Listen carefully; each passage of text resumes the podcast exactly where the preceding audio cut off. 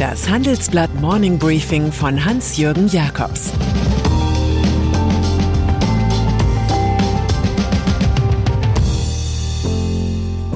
Guten Morgen allerseits.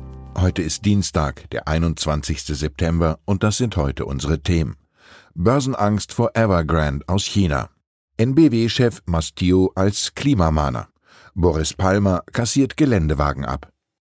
Angst vor Evergrande-Kollaps. Der Name Evergrande war manchen im Westen bisher nur durch das globalisierte Fußballgeschäft geläufig. Mit einem Haufen Geld und internationalen Stars hatte der chinesische Immobilienkonzern seinen Club Guangzhou zum Meister der Chinese Super League gemacht. Jetzt kennen viele in der Welt Evergrande, und zwar als Unternehmen, das mit 300 Milliarden Dollar verschuldet ist und gegen die Pleite kämpft. Das Wort vom asiatischen Lehman-Moment macht die Runde.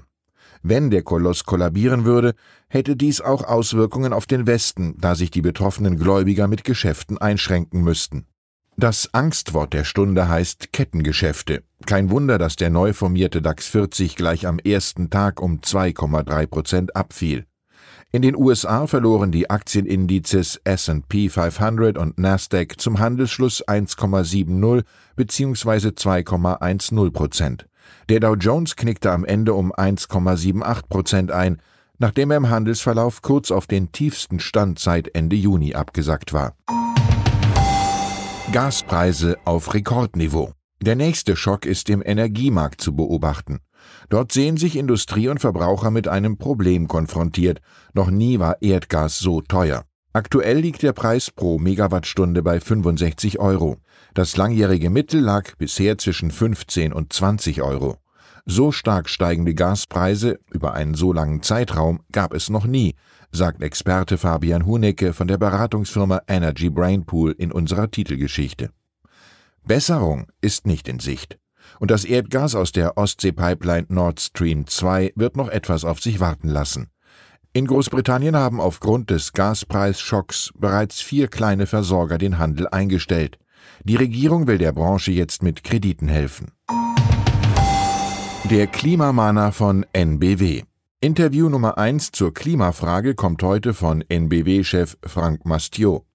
Er fordert von der künftigen Bundesregierung mehr Power bei der Energiewende. Der eigene Energiekonzern will seine Wind- und Solaranlagen bis 2026 verdoppeln. Außerdem will NBW Wasserstoff in die Gasleitungen bringen. Zum Klimaschutz sagt Mastiot, wir müssen unser Tempo in Deutschland mindestens verdreifachen. Wir haben bis 2030 de facto neun Jahre Zeit, um einen jetzt schon erheblichen Rückstand aufzuholen. Er erwartet auch Konzentration im Markt. In der Energiebranche haben Übernahmen bei Veränderungen des Marktes Tradition. Es würde mich nicht überraschen, wenn sich die Ölunternehmen die Konzerne im Strombereich genauer anschauen. Der Klimawarner von Swiss Re. Interview Nummer 2 steuert Christian Mumenthaler bei, Chef des Rückversicherers Swiss Re. Er befürchtet, beim Klimawandel könnte plötzlich etwas kippen. Zur Lage erklärt der Manager, in der Wissenschaft besteht Konsens, dass als Folge des Klimawandels die sogenannten sekundären Schäden zugenommen haben, also zum Beispiel Dürre, Hagel, Waldbrände oder Fluten. Die Schadenssummen für solche Sekundärereignisse lagen 2020 bei rund 60 Milliarden Dollar. Die Notwendigkeit von Assekuranz erklärt Mumenthaler so, wenn die Menschen nicht versichert sind, aber erwarten, dass der Staat einspringt, passiert oft das Gleiche. Im Katastrophenfall braucht der Staat Zeit, hat das Geld nicht parat, oft fehlt ein Mechanismus, mit dem das Geld verteilt wird. Darum sind Systeme, in die Versicherungen früh eingebunden sind, im Vorteil. Machen wir uns heute Hoffnung mit Max Frisch. Krise ist ein produktiver Zustand. Man muss ihm nur den Beigeschmack der Katastrophe nehmen. Scholz vor Finanzausschuss. Im Endspurt des Bundestagswahlkampfs kann der führende SPD-Kandidat Olaf Scholz auf einmal den Atem von Armin Laschet spüren. Dessen Union hat sich nach letzten Umfragen auf drei Prozentpunkte angenähert. Jetzt hat Finanzminister Scholz gestern im Finanzausschuss ausgesagt, dass seine Behörde wirklich alles getan hätte, um die umstrittene Anti-Geldwäsche-Einheit FIU zu stärken. Damit weist Scholz den Verdacht von sich, dass von der FIU kaum gelöste Fälle gekommen sind. Der Vizekanzler musste allerdings einräumen, dass er die Behörde im Laufe seiner Amtszeit noch nie besucht hatte und ihrem Leiter Christoph Schulte noch nie persönlich begegnet war. Handelsblatt Umfrage zur Wahl. Zur Bundestagswahl möchten wir kurz vor dem Finale etwas von Ihnen wissen. Welcher Partei, welchem Kandidaten oder welcher Kandidatin sprechen Sie die meiste Wirtschaftskompetenz zu und warum? Schreiben Sie uns Ihre Meinung bitte in fünf Sätzen an folgende E-Mail forum@handelsblatt.com. Ausgewählte Beiträge veröffentlichen wir mit Namensnennung am Donnerstag im Handelsblatt Forum, gedruckt und online. Palmer kassiert Geländewagen ab. Eine Idee, die Schule machen könnte, kommt aus Tübingen. Der grüne Oberbürgermeister Boris Palmer, der ja oft Schlagzeilenkönig seiner Partei ist, hat dort einen spektakulären Plan gegen die Besitzer von SUVs durchgedrückt. Fahrzeuge mit Verbrennungsmotoren, die mehr als 1,8 Tonnen wiegen und Elektroautos mit mehr als 2 Tonnen Gewicht sollen künftig 180 Euro im Jahr fürs Anwohnerparken bezahlen. Die übrigen Autohalter zahlen 120 Euro im Jahr. Das sieht einen Kompromiss im Stadtparlament vor. Palmer hatte ursprünglich sogar 360 Euro Jahresgebühren für SUVs gefordert. Es soll einen spürbaren Unterschied geben zwischen kleinen Stadtfahrzeugen und großen Geländewagen, die eigentlich in der Stadt nicht zwingend benötigt werden. Neue Initiative für Klimaschutz. Warum eigentlich sollten in Klimafragen immer die üblichen Lobbyisten agieren, haben sich die Nachhaltigkeitskoryphäen Meier Göppel und Martin Stuchtey gefragt. Also haben sie mit Wirtschaftsgrößen und Professoren die Initiative Kompass für Deutschland gegründet.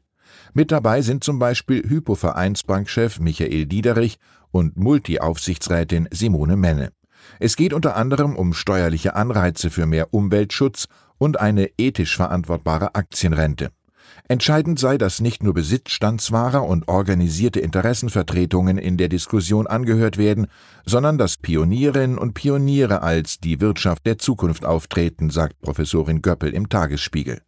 Wenn sich mehr und mehr Führungspersönlichkeiten anschlössen, werde es auch immer schwieriger zu sagen, dass die Wirtschaft darunter leiden werde. Universal Music vor Börsengang. Und dann ist da noch die Universal Music Group. Sie ist die weltgrößte Musikfirma mit Rechten an Altware von den Beatles, ABBA oder Stevie Wonder sowie mit Neuproduktionen von Taylor Swift bis Billie Eilish. An diesem Dienstag überträgt die Konzernmutter Vivendi mit Großaktionär Vincent Bolloré 60 Prozent der Aktien an die eigenen Aktionäre. Diese können ihre Papiere dann an den Börsen versilbern. Die Marktbewertung beträgt mindestens 33 Milliarden Euro. Solche Perspektiven locken Bolloré. Zumal seine anderen Aktivitäten die Anleger kalt lassen, wie etwa der TV-Sender Canal Plus, der Zeitschriftenverlag Prisma Media oder die Spielefirma Gameloft. Für den Universal Music Chef Lucien Grange, der in Santa Monica lebt, sind schon mal 150 Millionen Dollar Bonus vorgesehen. Die Beatles gratulieren. Baby, you're a rich man too. You keep all your money in a big brown bag inside a zoo. Ich wünsche Ihnen einen erfolgreichen Tag mit einer Pause für Musik. Es grüßt Sie herzlich Hans-Jürgen Jakobs. Das war das Handelsblatt Morning Briefing von Hans-Jürgen Jakobs, gesprochen von Peter Hofmann.